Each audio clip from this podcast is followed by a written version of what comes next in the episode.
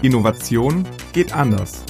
Ein Podcast von Trend One mit Peter von Aspern und Sebastian Metzner. Unser heutiges Thema lautet Covid-19, das 150-Tage-Fazit. Und im zweiten Teil unserer Doppelfolge beleuchten wir, welche Veränderungen in den letzten 150 Tagen in den Unternehmen selbst stattgefunden haben. Denn hier wurden in wenigen Wochen Innovationen geschaffen, die zuvor oft Monate oder Jahre benötigt hätten. Not macht bekanntlich erfinderisch. Doch stärken die kurzfristigen Innovationserfolge Unternehmen auch langfristig? Wir denken nein und sind der Meinung, dass Covid-19 ein neues Innovationsparadox auslöst. Es zu beherrschen ist die kommende Aufgabe aller Innovationsmanager. Also mitten rein in Folge 6. Hallo Peter, herzliche Grüße heute Abend wieder nach Hamburg und ich schlage vor, wir starten direkt in den zweiten Teil unserer Doppelfolge Covid-19, das 150 Tage Fazit. Peter, kurze Frage zum Anfang. Geht's dir gut? Ja, moin Sebastian. Ja, du, danke. Mir geht's gut. Äh, wir haben hier gerade sehr heiße Tage in Hamburg. Ich glaube, überall in Deutschland ist es, glaube ich, gerade recht warm. Und ja, aber danke, mir geht's gut und ich habe total Bock auf die Folge. Ist ein extrem spannendes Thema. Wir hatten ja in der letzten Folge ja uns die Veränderung angeschaut nach 150 Tagen Corona-Krise, die im Unternehmensumfeld, also außerhalb der Unternehmen stattgefunden haben. Und heute geht es darum, was innerhalb der Unternehmen eigentlich in den letzten 150 Tagen so passiert ist. Genau. Denn ich glaube, diese Aufteilung ist sehr, sehr gut, dass man einmal schaut, was wirklich außerhalb der Unternehmen passiert, um da so ein bisschen die Antennen, ne, wir reden dann immer sehr, sehr viel vom Scannen, mhm. das nach draußen schauen, das Aufnehmen von verschiedenen Signalen im Unternehmensumfeld sich anguckt, dass man das ein Stück weit separiert von den Themen, die eigentlich dann im Unternehmen oder heute vielleicht verallgemeinernd in den Unternehmen zu sprechen, auch eine ganze Bandbreite abstecken wollen, also sowohl im Konzern, im Mittelstand als auch in den Agenturen. Das verallgemeinern wir so ein bisschen heute. Genau. Und wir haben aus unseren Projekterfahrungen heraus und auch im Rahmen einer Studie, die wir hier bei Trend One durchgeführt haben, die heißt Innovationsklimaindex. Die könnt ihr auch runterladen. Das findet ihr in den Show Notes, wie ihr zu dieser Studie finden könnt. Ähm, und im Rahmen dieser Studie haben, äh, hat unser ähm, CEO Nils Müller mit über 50 Unternehmensvertretern gesprochen und da auch nochmal so ein bisschen mehr reingehört, was eigentlich in den Unternehmen ja in den letzten 150 Tagen so passiert ist und wie eben auch vor allem Innovationsmanager jetzt in dieser Krise agiert haben. Und das ist aber auch nur eine von mehreren Quellen, die wir uns für euch angeschaut haben, um dieses Thema so ein bisschen für euch zu beleuchten, was da so konkret passiert ist. Die Kernfrage also für heute lautet, was ist in den letzten 150 Tagen wirklich im Inneren der Unternehmen passiert. Das haben wir für euch so ein Stück weit versucht, ja, zu analysieren, zu erfragen. Und ich würde sagen, Peter, wir, wir steigen direkt ein, denn die erste Quelle, die wir uns angeguckt haben, ist eine KfW-Studie, die sehr, sehr eindeutig gezeigt hat, dass die Innovationsprojekte in den letzten 150 Tagen stark zugenommen haben und zu einer Art auch Aktivismus im Innovationsbetrieb eingetreten ist.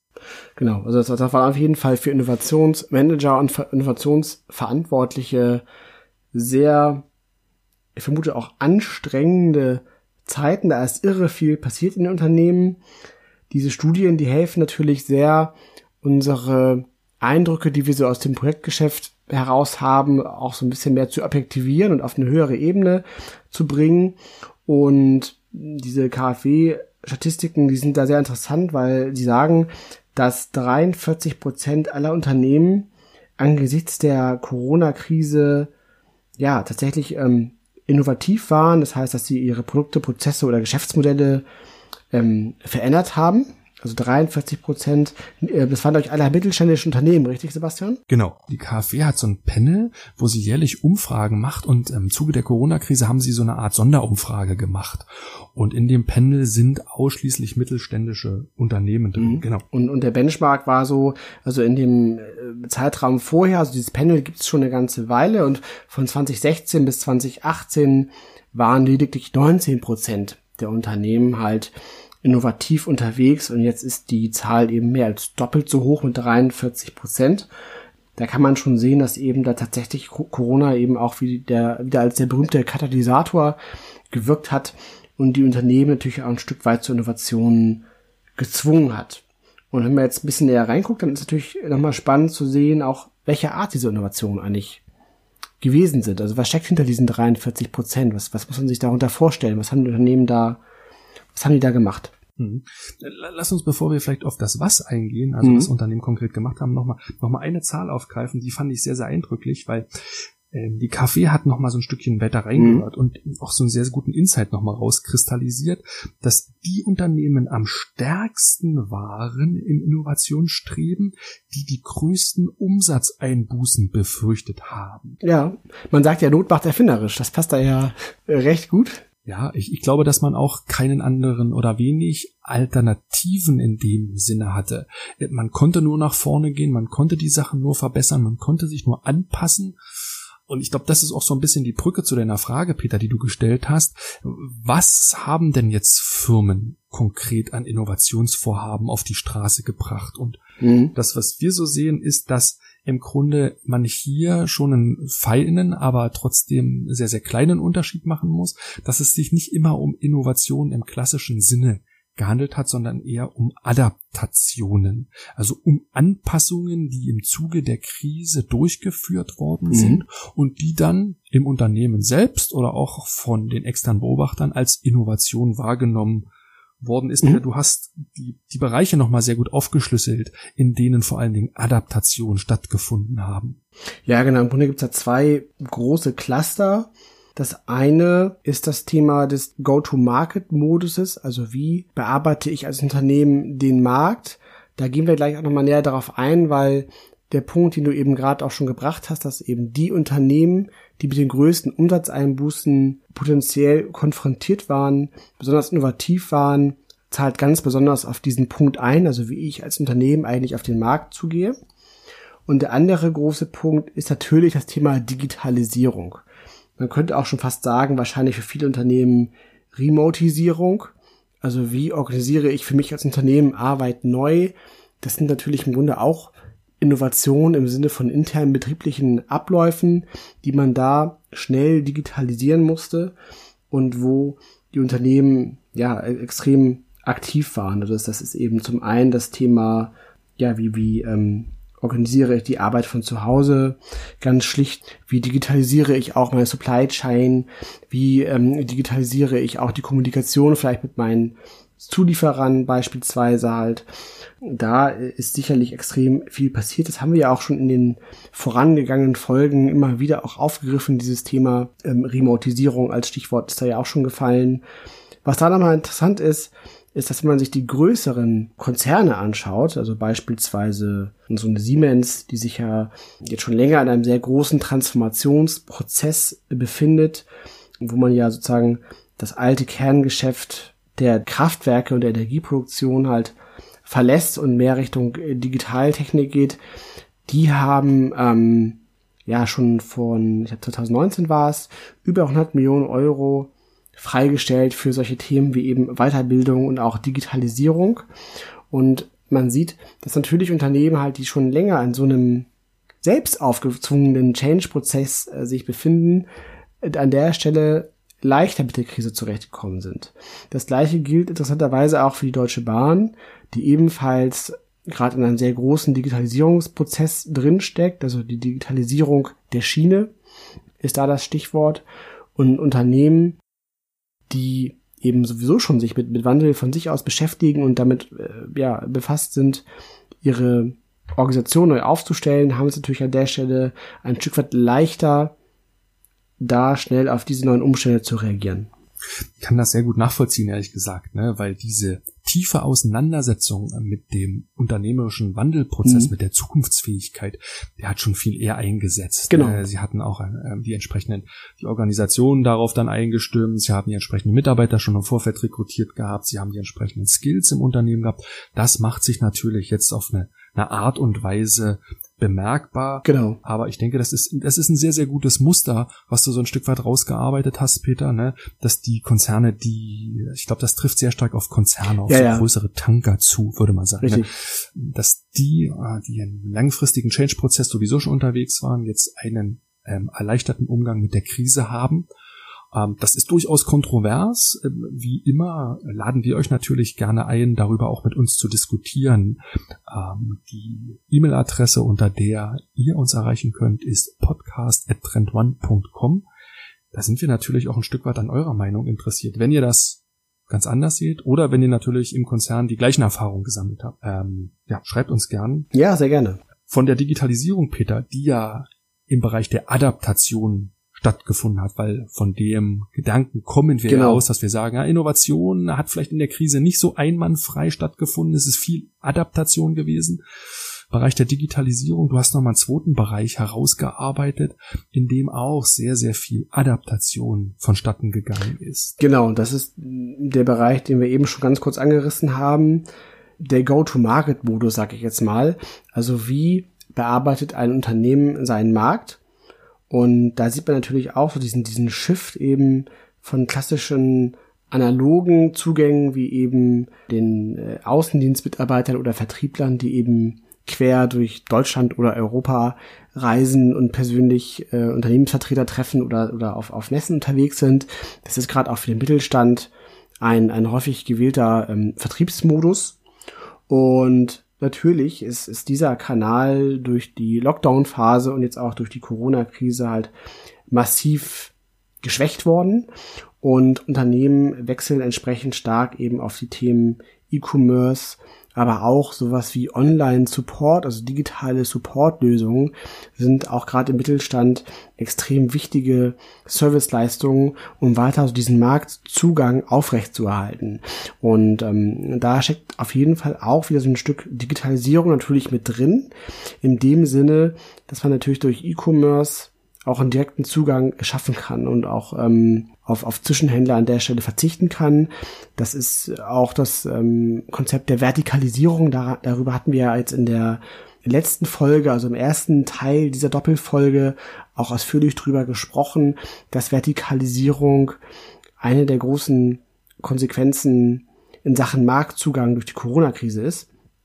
Und das ist so aus unserer Sicht der zweite große Bereich, der die Unternehmen jetzt in diesen letzten 150 Tagen in der Corona-Krise massiv beschäftigt hat. Also wie kann ich weiterhin eigentlich meinen Marktzugang aufrecht erhalten und da eben, wie gesagt, das Stichwort Vertikalisierung, auch Direct-to-Consumer-Business aufbauen, auch im Mittelstand, auch die Digitalisierung oder Virtualisierung von Events oder Roadshows ist auch, auch ein Thema, was uns immer wieder mal begegnet, aber auch so das Thema digitaler Support sind ja aus unserer Sicht wichtige Schwerpunkte so dieser ersten Phase der Krise gewesen. Mhm. Die alle sehr, sehr stark vertriebsorientiert hier sind und das macht vielleicht auch, oder machen diese beiden Bereiche, ne, diese interne Digitalisierung zum Thema Remotisierung, aber auch das vertriebliche Thema Vertikalisierung, Peter hat es angesprochen, um auf den Punkt zu kommen, das sind für mich Innovationen, die alle, ja, die Digitalisierung von Geschäftsprozessen beinhaltet, Mhm. die wir jetzt in diesen letzten drei bis vier Monaten gesehen haben. Es ist wenig im Bereich der Produktinnovationen geschehen. Das heißt, Produktlaunches wurden, glaube ich, ehrlich gesagt, also ich habe nichts Großes gesehen, was in der letzten Zeit äh, gelauncht worden ist. Gut, die, die Klassiker äh, im Bereich wie Apple haben natürlich ihre Produkte weiter angekündigt, aber ich glaube, jedes kleinere Unternehmen hat sich jetzt sehr, sehr gut überlegt, ob es wirklich Produktinnovationen jetzt Ja. in den Markt bringt. Ja. dass das Gleiche gilt auch, glaube ich, für Verfahrensinnovationen, die ein Stück weit vielleicht auch im Konzern dann herunterpriorisiert worden sind, weil man gemerkt hat, okay, alles klar, hier stoppen wir vielleicht erstmal die Innovationsaktivitäten. Mhm. Und das war, glaube ich, auch, um nochmal so eine Brücke zu schlagen in die Studie, die du vorhin schon erwähnt Ja. hattest, den Innovationsklimaindex, dass eine Vielzahl von, von Innovationsverantwortlichen uns die Rückmeldung gegeben haben, dass der Ausblick auf die zweite Jahreshälfte ja schon fast feststeht. Genau. Und die Aussage war äh, zu vielen Teilen, dass eben tatsächlich keine größeren Innovationsvorhaben mehr geplant sind, dass viele größere Innovationsprojekte, die auch längerfristig angelegt sind, aktuell on hold sind oder pausiert sind und auch vor allem natürlich auch keine großen, zum Beispiel technologiebasierten Innovationsprojekte gestartet werden momentan. Also das, das ist definitiv so der, der Tenor gewesen. Und wir haben ja auch so rausgehört, dass im Schnitt die ähm, Budgets im Bereich Innovation um die 20 Prozent reduziert worden sind. So, also das heißt eben, dass ne, also größere Themen so als Beispiel wie eben Forschung rund um den Bereich künstliche Intelligenz oder auch Leistungen rund um, um das 5G-Netz ähm, oder so Themen wie autonomes Fahren, als um mal so ein paar Beispiele zu nennen, da tatsächlich ähm, ja zurückgestellt worden sind und eben dieser Fokus eben tatsächlich auf diesen adaptiven Innovationen jetzt vor allem im ersten Halbjahr gelegen hat, was auch sicherlich eine, eine gute Strategie gewesen ist. Also das, das sehen wir auf jeden Fall auch so, dass, dass es richtig und notwendig war, auf die aktuelle Situation ähm, schnell reagieren zu können. Und natürlich ist das Thema Marktzugang für, für alle Unternehmen da als ein Beispiel eben natürlich überlebensnotwendig. Und jetzt, deshalb machen wir auch dieses 150 Tage Fazit, weil es ja jetzt eine gute Wegmarke ist, um jetzt aber auch eben ja in das zweite Halbjahr reinzuschauen und eben auch zu schauen, wie jetzt eben Innovationsmanager sich für die ja, nächste Zeit aufstellen sollten. Genau. Ich bin absolut deiner Meinung, Peter, wenn wir über das aktuelle Vorgehen in den letzten 150 Tagen sprechen, dass dieser, dieser Modus der Adaptation, der Schnelligkeit, des sich Anpassens an den Markt überlebenswichtig war, da bin ich absolut deiner Meinung und ich glaube, das ist, denke ich, in weiten Teilen der, der Innovationslandschaft so unbestritten. Die Frage ist aber in der Tat, wie sehen die kommenden 150 Tage, vielleicht bis zum mhm. Jahresende aus? Mhm.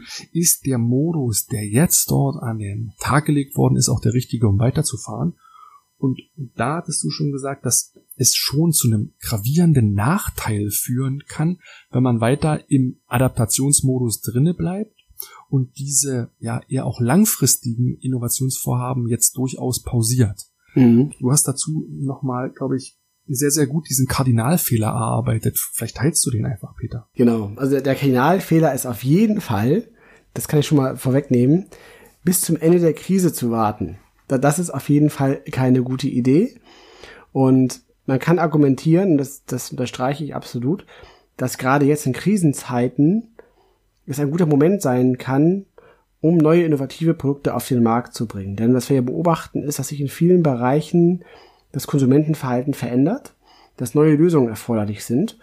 Und die Erfahrung zeigt, oder die Vergangenheit zeigt auch aus anderen Krisen, zum Beispiel auch 2008, dass es hier einen First-Mover-Vorteil geben kann, wenn ich es nämlich schaffe, gerade in Phasen des Abschwungs Marktanteile zu gewinnen durch ja, passgenauere Lösungen, die ich eben den Konsumenten halt anbiete. Und diesen Vorteil können Unternehmen dann in der Normalisierungsphase kaum noch aufholen. Das ist ein ganz wichtiger, ganz wichtiger Punkt und Studien zeigen tatsächlich, dass eben Unternehmen, die in diesen Krisenzeiten eben mit innovativen Produkten an den Markt gegangen sind, nach der Krise den Markt um bis zu 30 Prozent outperformen können. Der Grund liegt einfach darin, dass es oft so ist, dass nach Krisen die alten Geschäftsmodelle, die vorher noch valide waren, die Renditen oder die Margen, die sie vorher erbracht haben, nach der Krise eben nicht mehr erreichen. Und das ist eben so ein ganz wichtiger, ein ganz wichtiger Punkt, dass es ähm, trotz aller, aller Vorsicht ganz wichtig ist, diesen Punkt im Auge zu behalten, weil wir auch schon in vorangegangenen Folgen immer wieder auch aufgezeigt haben, dass es ganz viele Bereiche gibt, in denen wir ein nachhaltiges Verhaltens, eine nachhaltige Verhaltensänderung der Konsumenten beobachten oder der Marktteilnehmer beobachten. Und darauf muss er natürlich als Unternehmen jetzt reagieren. Und unter Umständen reichen da eben diese schnellen Adaptionen nicht mehr aus, sondern du musst eben auch schauen, wie du eben ähm, ja deine Ertragsmechanik beispielsweise anpasst. Und das musst du eben schnell machen, damit du eben jetzt in dieser Krise das Feld nicht anderen Marktteilnehmern überlässt. So. Also nicht warten sozusagen. Ne? Das ist die Botschaft. Das wäre aus unserer Sicht ein großer Fehler, jetzt äh, zu warten, bis die Krise zu Ende ist. Mhm. Was müssen Unternehmen denn konkret deiner Meinung nach tun, Peter, um ja diese Schnelligkeit mhm. und diese Handlungsbereitschaft auch an den Markt zu bringen. Mhm. Also wir sehen das Thema Agilität äh, ganz stark gefragt jetzt in diesen Zeiten. Das ist natürlich ein Stück weit auch immer so ein abgegriffenes Wort schon, ne? also Agilität. Das Wort wird ja sehr häufig äh, an, an vielen merkwürdigen Stellen benutzt. Aber tatsächlich ist es so, dass es wichtig ist, dass die Organisation jetzt in der Lage ist, schnell diese Verhaltensveränderung der Konsumenten zu erkennen und auch als Organisation insgesamt in der Lage ist, auch darauf zu reagieren. Also auch in der Lage ist, möglichst schnell dazu passende Lösungen zu entwickeln und eben aber auch am Markt anzubieten, weil das reine Erkennen von veränderten Dynamiken am Markt, das reicht nicht aus, sondern du musst eben auch in der Lage sein, diese Chancen zu nutzen und darauf eben aktiv zu reagieren. Und das ist eben wieder diese, dieser äh, First Mover Vorteil, der in Krisenzeiten absolut evident ist.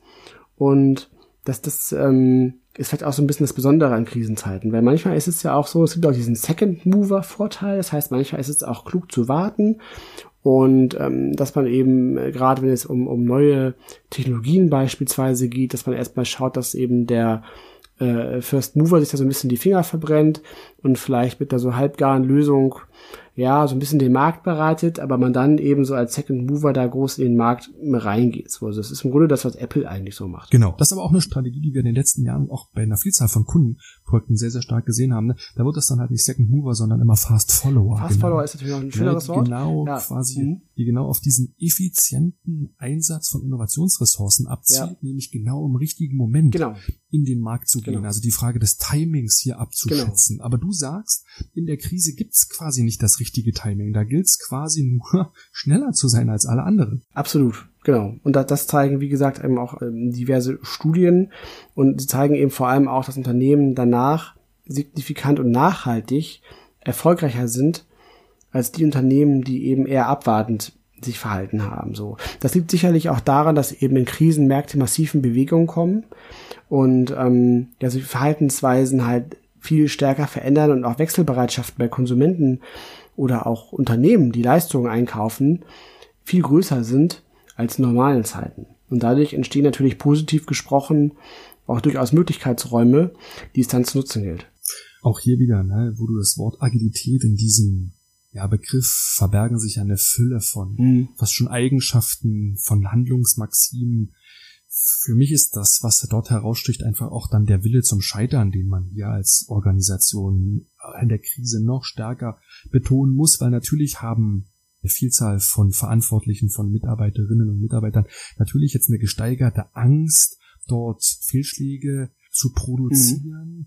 Das gilt halt ne, in der Krise dann in Kauf zu nehmen oder das um, den Umgang mit dem Risiko richtig einzuschätzen dass man jetzt aber nicht total risikoavers wird und sagt, das machen wir unter keinen Umständen. Das ist halt auch so ein bisschen meine Quintessenz des Kardinalfehlers, jetzt zu sagen, langfristige, risikoreiche Innovationsprojekte pausieren wir lieber und gehen die nicht an. Wir konzentrieren uns eher auf die Adaptation. Mhm. Weil das Thema so, so essentiell für uns ist, würden wir euch natürlich so ein Stück weit auffordern, die aktuellen Innovationsprojekte in euren Unternehmen aufzumappen und auch ein Stück weit einzuordnen. Mhm. Das heißt, vielleicht im ersten Schritt ist es wichtig für euch, mit einer Vielzahl von Verantwortlichen auch bereichsübergreifend zu sprechen, was für Innovationsvorhaben, Maßnahmen, Projekte aktuell am Start sind. Das, was wir festgestellt haben, ist durch die Corona-Krise an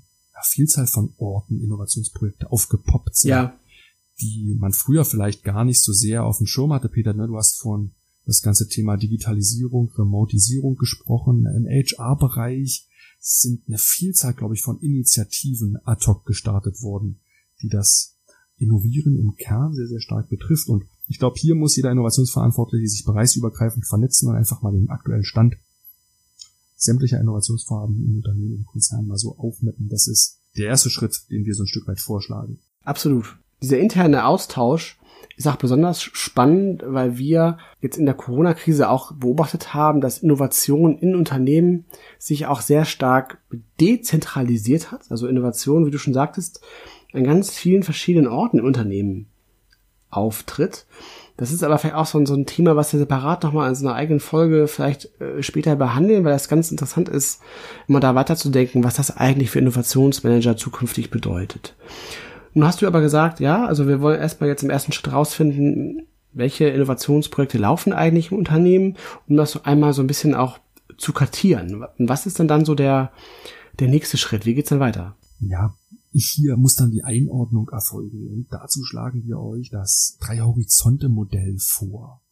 Und zwar hilft es euch dabei, gut zu unterscheiden, in welchem Innovationshorizont, es gibt wie gesagt drei Stück, ich werde die gleich nochmal mhm. erklären, das Innovationsvorhaben genau hineinzielt.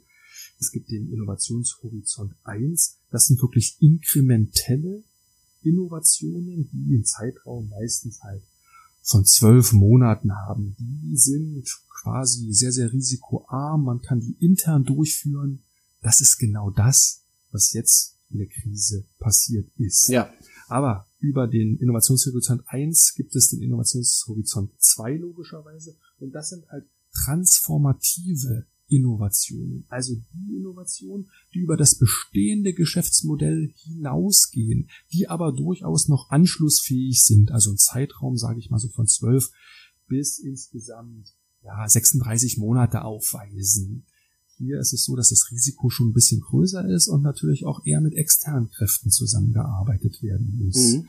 Das ist ganz, ganz wichtig. Und über das über den Innovationshorizont 2 hinaus ist der Innovationshorizont 3. Und das sind halt die wirklich disruptiven Innovationen, die komplett neue Geschäftsfelder erschließen. Ich glaube, ich muss das hier nicht weiter mhm. erklären. Mhm. Ich habe das jetzt so ein Stück weit dargelegt, denn ihr als Innovationsverantwortliche müsst die Dinge, die ihr so ein Stück weit aufgenommen habt, jetzt diesen Innovationshorizonten einmal zuordnen.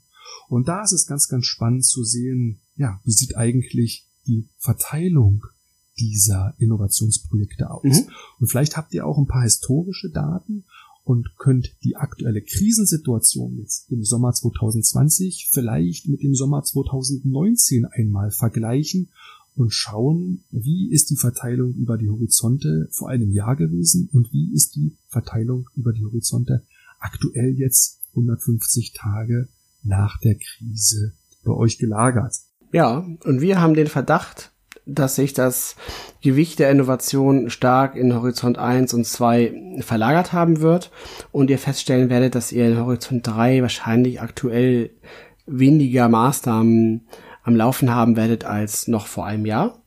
Wobei halt tatsächlich man sich diese, diese, diese lehrbuchartigen Definitionen auch anschaut, also Horizont 1 eher eben diese kurzfristigen Maßnahmen, die eher adaptiv äh, zu verorten sind ähm, bei Horizont 2, hattest du eben schon gesagt, das sind eben auch äh, Dinge, die sozusagen an die aktuellen Kernleistungen des Unternehmens anschließen. Und, und ja, da sagt man oft so, dass solche Projekte eben so anderthalb bis, bis drei Jahre so dauern, so im Horizont 2. Interessanterweise ist es so, dass wahrscheinlich jetzt tatsächlich durch die Corona-Krise sich das so ein Stück weit verkürzt haben wird. So, also wir haben, sehen durchaus auch viele Dinge, so die jetzt in Horizont 2 passieren. Also zum Beispiel eben auch, was wir ja vorhin auch schon angesprochen hatten, dass man eben durch Geschäftsmodellinnovation sich selbst neue digitale Vertriebskanäle eröffnet, was vielleicht früher tatsächlich einen größeren, größeren ähm, zeitlichen Aufwand bedeutet hätte, ist natürlich heute tatsächlich in wenigen Monaten passiert, was eben früher sehr viel aufwendiger gewesen ist. So. Und, und, und einige Unternehmen haben es da tatsächlich eben auch geschafft, um wirklich jetzt im Horizont 2 zu sein, das entsprechend eben auch mit neuen Leistungen zu kombinieren. Und ähm, da hat man auch natürlich gesehen, das zeigen eigentlich auch so die Gespräche, die wir jetzt geführt haben, dass da eine massive Beschleunigung auch passiert ist. Also gerade was natürlich Horizont 1 angeht, aber mit Abstrichen auch durchaus noch im Horizont 2. Ja, also die Entwicklung ne, im Horizont 1 ist sicherlich sehr, sehr gut. Viele Unternehmen haben erstmal gemerkt, was sie innovativ, adaptiv auf die Straße bringen ja. können, wenn sie müssen. Es ist eine ganz, ganz wichtige Selbsterkenntnis, die eine Vielzahl von Organisationen durchlaufen hat. Das hat doch sicherlich für sehr, sehr viel positiven Drive gesorgt. Aber, und das ist halt das, worauf wir am Ende des Podcasts nochmal hinweisen wollen, ist, dass wir es hier schon mit einer größeren Gefahr zu tun haben. Das heißt, wenn langfristig der Innovationshorizont zwei oder drei ein Stück weit mit Projekten unbespielt bleibt, mhm. dann hat Corona durchaus dazu geführt, dass sich die Innovationsleistung eines Unternehmens langfristig halt nicht steigert, sondern eher abbaut und dass das halt zu einer großen Gefahr werden kann. Also Corona durchaus auch Innovation erschweren kann. Ja. Ich denke, das ist eine ganz, ganz wichtige Message nochmal am Ende. Absolut. Das ist wirklich ähm, ein gewichtiger Punkt. Und da geht es eben tatsächlich auch gerade um Innovationen, die auf Forschung basieren, die auf Technologie basieren, die und die in der Folge auch durch eben Folgeinnovationen einen sehr großen Effekt auf die Volkswirtschaft haben können, also positiven Effekt auf die Volkswirtschaft auch haben können. Und hier ist möglicherweise tatsächlich auch die Politik gefragt, Fördermittel längerfristig bereitzustellen, um eben auch solche mittel- und langfristigen Innovationsprojekte am Laufen zu halten, denn eins steht natürlich fest, dass ähm, die Welt wartet nicht auf uns. Wir sehen in China, dass man da schon längst im Erholungsmodus ist und ähm, da natürlich gerade aktuell auch äh, große ernstzunehmende Innovationsprojekte gerade im Technologiesektor massiv gefördert werden, auch durch den Staat natürlich in China. Und ähm, das darf man nicht außer Acht lassen. Absolut. Ich denke auch, dass staatliche Anreize hier eine große Rolle spielen, die langfristigen, also den Innovationshorizont 3 weiter zu bespielen. Denn ja, klar, aktuell gilt's, ne, Cash-in für viele Unternehmen, ja. Liquiditätssicherung. Das heißt, die hochrisikoreichen Innovationen im Horizont 3 sind natürlich mit, einer, mit einem ganz, ganz genauen Blick jetzt zu betrachten. Und wie setzt man hier Anreize? Ähm, das, das wird uns, glaube ich, mhm. jetzt in den nächsten Monaten und Wochen sehr, sehr stark begleiten. Denn die Gefahr, dass Corona eventuell auch die Innovationsleistung schwächt, ist durchaus gegeben. Ja, es ist, es ist so ein bisschen so eine, so eine paradoxe Erkenntnis, weil wir natürlich jetzt gerade eben, wie gesagt, in, in den in diesen ersten 150 Tagen ja so, so, so ein kleines Feuerwerk an, an, an Digitalisierung und, und adaptiven Innovationen gesehen haben. Ja, also viele Unternehmen, die halt die vorher jahrelang davon entfernt waren, direkt Endkunden über digitale Kanäle zu bedienen, haben das jetzt in wenigen Monaten hingestellt. Also wir haben da wirklich ganz viel fantastische Leistungen auch gesehen im, im Bereich ähm, des Innovationsmanagements und Innovation. Und trotzdem gilt am Ende des Tages diese, diese Erkenntnis, dass es aber sein kann, dass die Krise gleichzeitig auch dazu führt, dass wir nachhaltig, gerade was eben Horizont 2 und 3 angeht, eine Schwächung im Innovationssektor erleben. Und dem gilt es natürlich auch jetzt entgegenzuwirken. Als Innovationsmanager kann man natürlich nur bedingt Einfluss auf die Politik nehmen und, und Fördermittel einfordern, aber man kann sicherlich dafür so, sorgen, dass auch langfristige oder längerfristige Innovationsprojekte nicht völlig zum Erliegen kommen und im Rahmen des Möglichen auf jeden Fall weitergeführt werden sollten. Deswegen die konkrete Übung die Innovationsvorhaben einmal aufzumappen und in die drei Horizonte einzuteilen. Genau. Das hilft euch auf jeden Fall dabei, für euch die Situation einzuschätzen und dann natürlich vielleicht auch mal im Team in größerer Runde, vielleicht im Geschäftsführungskreis einmal zu diskutieren und sich über diese Ausgangsvoraussetzungen klarer zu werden. Mhm. Das ist im Kern gesprochen, ja. Vielleicht das 150-Tage-Fazit, Peter, was wir aus der internen Unternehmenssicht ziehen können? Genau. Wenn euch konkrete O-Töne von anderen Innovationsmanagern interessieren, dann an dieser Stelle nochmal der Hinweis zu unserer Studie, dem Innovationsklima 2020. Ladet euch die gerne einmal runter. Die, den Link findet ihr in den Show Notes. Dort findet ihr nochmal ja, spannende Aussagen von über 50 Innovationsmanagern, die wir im Rahmen dieser Studie befragt haben und ähm, da ist finde ich mal ganz spannend zu sehen, ja, wie eben an der Stelle Innovationsmanagement eingeschätzt wird, wie auch Unternehmen sich verhalten im Sinne ihrer, ihrer Innovationsbudgets und wie Innovationsmanager auch so den Ausblick auf die nächsten zwölf Monate legen. Schön. Dann enden wir mit diesem zweiten Teil unseres 150 Tage Fazits zum Thema Covid-19 und wagen vielleicht noch den Ausblick, Peter, in die kommende Folge, die in zwei Wochen erscheinen wird.